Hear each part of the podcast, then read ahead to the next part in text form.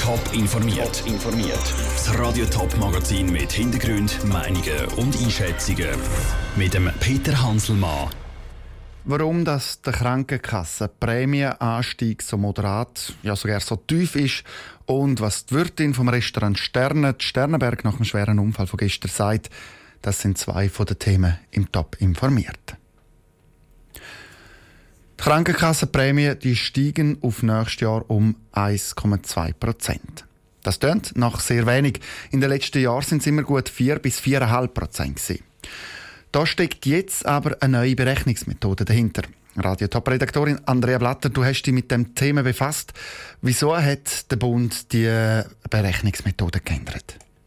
Bis jetzt ist ähm, Prämienerhöhung mit einem Standardwert ausgerechnet worden. Also zum Beispiel hat man mit einer Franchise von 300 Franken gerechnet. Und heute hat aber nur noch einer von fünf Erwachsenen wirklich so ein Angebot und darum sagt das nicht mehr zeitgemäß, heisst es vom Bundesamt für Gesundheit. Die neue mittlere Prämie wird darum jetzt aus der tatsächlich zahlten Prämie berechnet.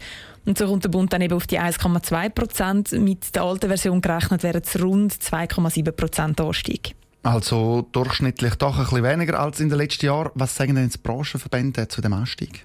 Also zum Beispiel der Krankenkassenverband Santé Suisse findet es gut, dass eine neue Berechnungsmethode gebraucht worden ist, weil die jetzt genauer sein Aber die Zahlen selber hätten sie so gar nicht erwartet, sagt Christoph Kempf von Santé Suisse.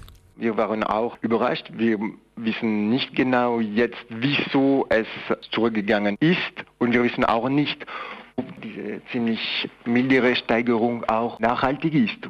Es ist aber natürlich zu hoffen, dass die Krankenkassenprämie jetzt eben auch künftig nur weiter so leicht ansteigen. Ein bisschen kritischer gesetzt zum Beispiel der Schweizerische Gewerkschaftsbund, weil der niedrige Prämieanstieg, der ist ein, der sagt der Reto Weiss vom Gewerkschaftsbund, aber man muss eben auch sehen, dass die Kostenbeteiligung, also das, was die Leute in der Schweiz an Franchisen und Selbstbehalt zahlen, dass die in den letzten Jahren eben auch enorm gestiegen sind. Und wenn man dann das dazu nimmt, was die Leute wirklich aus dem Sack zahlen jedes Jahr, dann ist das eben höher als die Prämiensteigerung, das BAG jetzt neu bekannt gibt. Darum braucht es langfristig politische Lösungen und einfach eine klare Begrenzung der Prämie auf ein Maximum. Und Andrea, jetzt abgesehen von dem durchschnittlichen Anstieg von 1,2 Prozent, gibt es sonst noch Neuerungen, außer jetzt eben noch ähm, die Berechnungsmethode? Speziell ist vielleicht noch, dass Prämien für junge Erwachsene zwischen 19 und 26 deutlich sinken.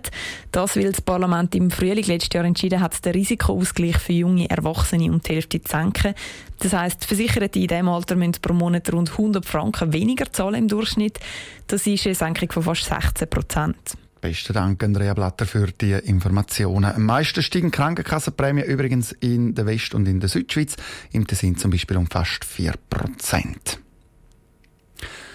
Das Kantonsspital Winterthur und die integrierte Psychiatrie Winterthur die bleiben auf der Strecke. Sie werden überflügelt, zum Beispiel vom Universitätsspital Zürich.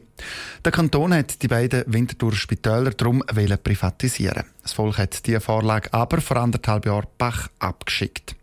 Der Kanton schafft darum jetzt weiter daran, wie es mit den beiden Spitälern weitergehen soll. Sarah Frattaroli berichtet aus dem Kantonsrat Zürich. Letzte Woche hat der Kantonsrat schon das neue Spitalgesetz verabschiedet, das dem KSW und der IPW mehr Freiheiten gibt.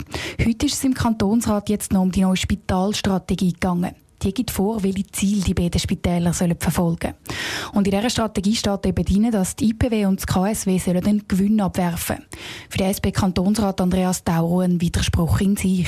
Der Leistungsauftrag der IPW besteht ja doch insbesondere aus der Behandlung und Betreuung von Menschen in einer psychischen Krise oder mit einer psychischen Erkrankung. Uns ist es einfach wichtig, an dieser Stelle zu betonen, dass eine betriebswirtschaftliche Führung der IPW zwar wichtig ist, aber als öffentlicher Gesundheitsversorger kein gewinnorientiertes Unternehmen sein soll und darf. Der AL-Kantonsrat Kaspar Bütikofer befürchtet sogar einen Postautoskandal 2.0.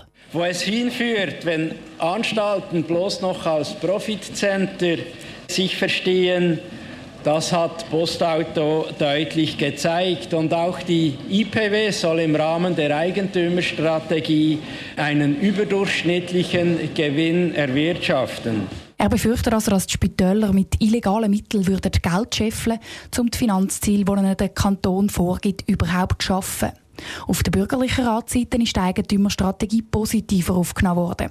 Zum Beispiel von der FDP-Kantonsrätin Nadja Galliker. In der Eigentümerstrategie werden die Ziele oder auch anders ausgedrückt die Visionen, die der Kanton verfolgt, definiert. Was braucht es, damit die Zürcher Bevölkerung weiterhin optimal versorgt ist? Der Weg zu dieser Eigentümerstrategie bestimmt das Spital. So können die Spitäler dann zum Beispiel selber entscheiden, wann es finanziell Sinn macht, zum Ausbauen. Und für den GLP-Kantonsrat Daniel Häuptli sind das Unispital Zürich und die psychiatrische Uniklinik gute Vorbilder. Denn die beiden Eigentümerstrategien sind wiederum sehr stark an diejenigen des USZ und der PUC angelehnt, welche wir erst vor kurzem mit großer Mehrheit verabschiedet haben. Was wir damals für gut befunden haben, finden wir natürlich jetzt immer noch gut. Die Debatte zur Spitalstrategie für das KSW und die IPW läuft noch. Im Kantonsrat haben die Bürgerlichen aber eine Mehrheit. Darum sieht es dann aus, dass die Strategie angenommen wird. Sarah Frattaroli hat aus dem Rat Zürich berichtet. Das neue Gesetz für das KSW und die IPW das ist dann voraussichtlich ab dem 1. Januar in Kraft, falls es nicht noch ein Referendum dazu gibt. Man könnte meinen, das Schicksal meint mit dem Restaurant Sterne, Sternenberg, nicht gut. Vor knapp zwei Jahren ist das Gebäude komplett abbrennt. Im Moment ist das Restaurant in einem Provisorium. Gestern ist es dann zu einem schweren Unfall gekommen. Ein Autofahrer ist beim Parkieren in die Gartenbeiz gefahren. Eine Frau, die als Gast im Restaurant war, ist schwer verletzt worden. Im Beitrag von Raphael Wallimann erzählt die Restaurantbesitzerin Marianne Brüwiller, wie es ihr nach dem jüngsten Schock geht.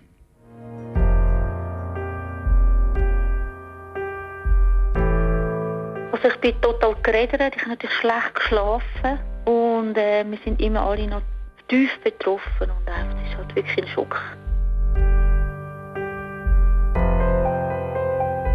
Ich bin heim duschen und dann läutet mir der Kleine, Lehrling, der erste Lehrstief da und sagt, Mariam, Mariam, du musst kommen, da liegt eine Frau unter dem Auto. Da bin ich sofort ins Geschäft gekommen und als ich gekommen bin, haben sie das betroffene Auto schon weggezogen und und hat die ganze Bescherung gesehen. Also alle Leute zittern, das war eine riesen Aufregung.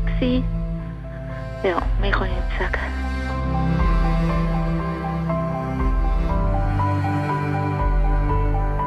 Wir arbeiten ganz normal weiterarbeiten. Man weiss ja, Arbeiten hilft immer, um etwas zu verarbeiten. Und das war schon immer so meine Devise. Das hilft mir und tut auch wieder die Normalität einführen.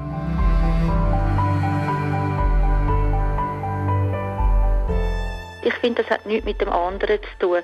Ein Brand, das ist anderthalb Jahre her. Und das ist einfach ein blöder Zufall das mal gewesen. Ich meine, das kann eigentlich jeden betreffen.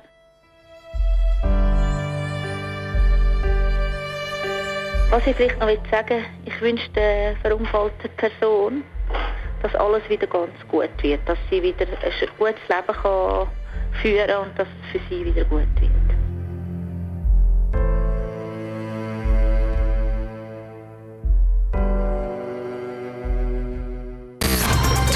Informiert, auch als Podcast. Mehr Informationen gibt's auf toponline.ch.